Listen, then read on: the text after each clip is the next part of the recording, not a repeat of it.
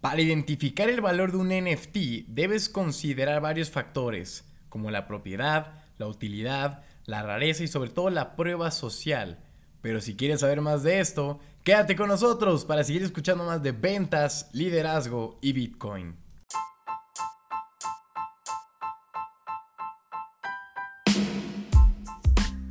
¿Qué tal, damas y caballeros? Les habla su cripto compadre César Oski Cosio desde Guadalajara, Jalisco, México. Feliz de estar con ustedes nuevamente para seguir aprendiendo más de, de ventas, oíme, de Bitcoin, de Bitcoin y criptomonedas.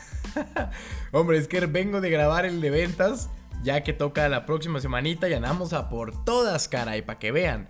Pero bueno, hoy es un tema muy divertido, no sin antes recordarles que nos dejen 5 estrellitas en el review de este super podcast, que lo sigan, que activen la campanita para que les avise cada que estamos en vivo y en directo o que subimos un nuevo episodio. Y también en la descripción saben que hay un link con todas nuestras redes sociales para que vayan a seguirnos en Instagram, en Twitter, en Telegram, en YouTube y andar como a por todas, a por todas como debe de ser. Si ya lo hiciste esto, ya estás suscrito, ya nos sigues y ya has compartido el podcast con algún cripto compadre, entonces podemos proseguir. De lo contrario, me esperaré. Perfecto, qué bueno que ya lo has hecho. Ahora sí, vamos a la pregunta millonaria.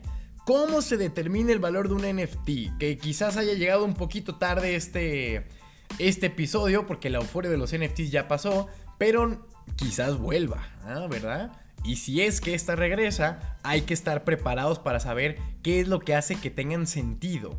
Pero bien, hay que empezar por decir que no existe como un manual de reglas sobre cómo determinar el valor de un NFT.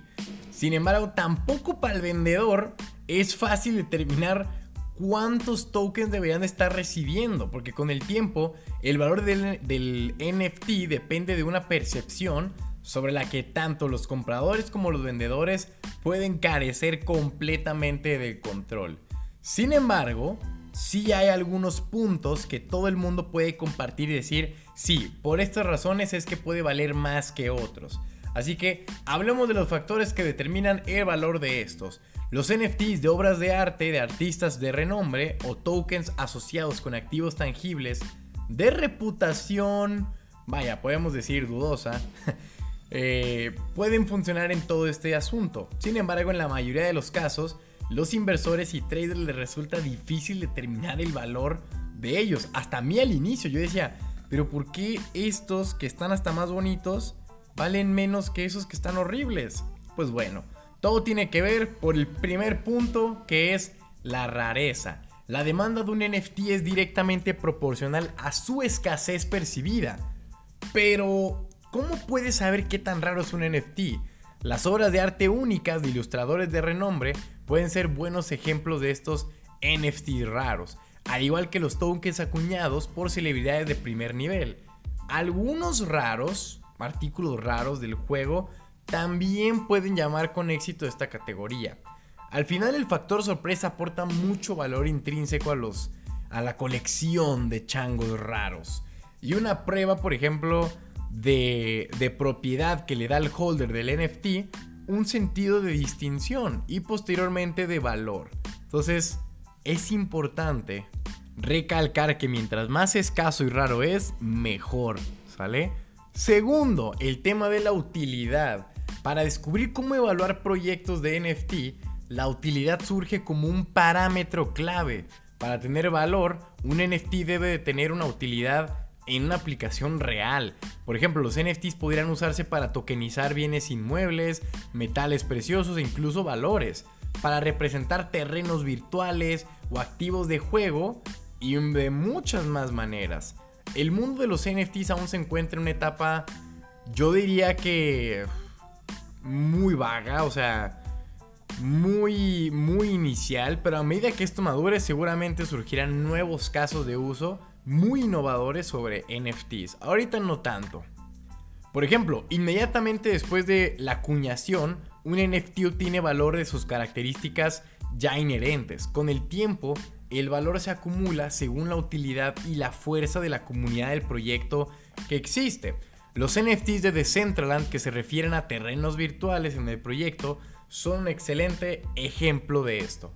Ahora bien, tercer punto, hablemos de la tangibilidad. Los NFTs asociados con objetos del mundo real dibujan un elemento de tangibilidad bastante interesante, porque estos son fortificados con la inmutabilidad de propiedad en blockchains. Crea un valor inmediato y tangible. Cuarto punto interesante, interoperabilidad. Un factor clave en la propuesta de valor de un NFT es la interoperabilidad.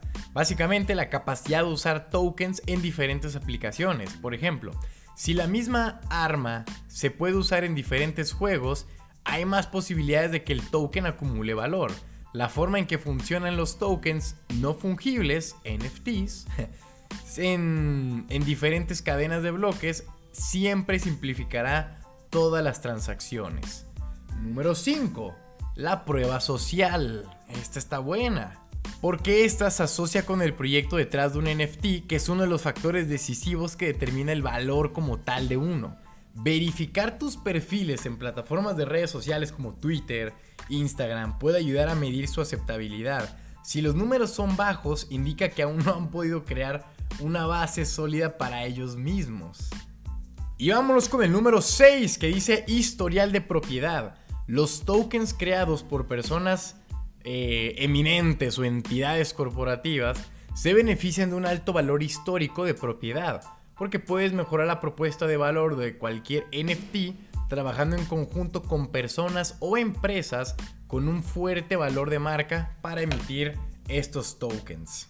Ya que la reventa de NFTs que anteriormente tenían personas influyentes es otra forma de ganar tracción.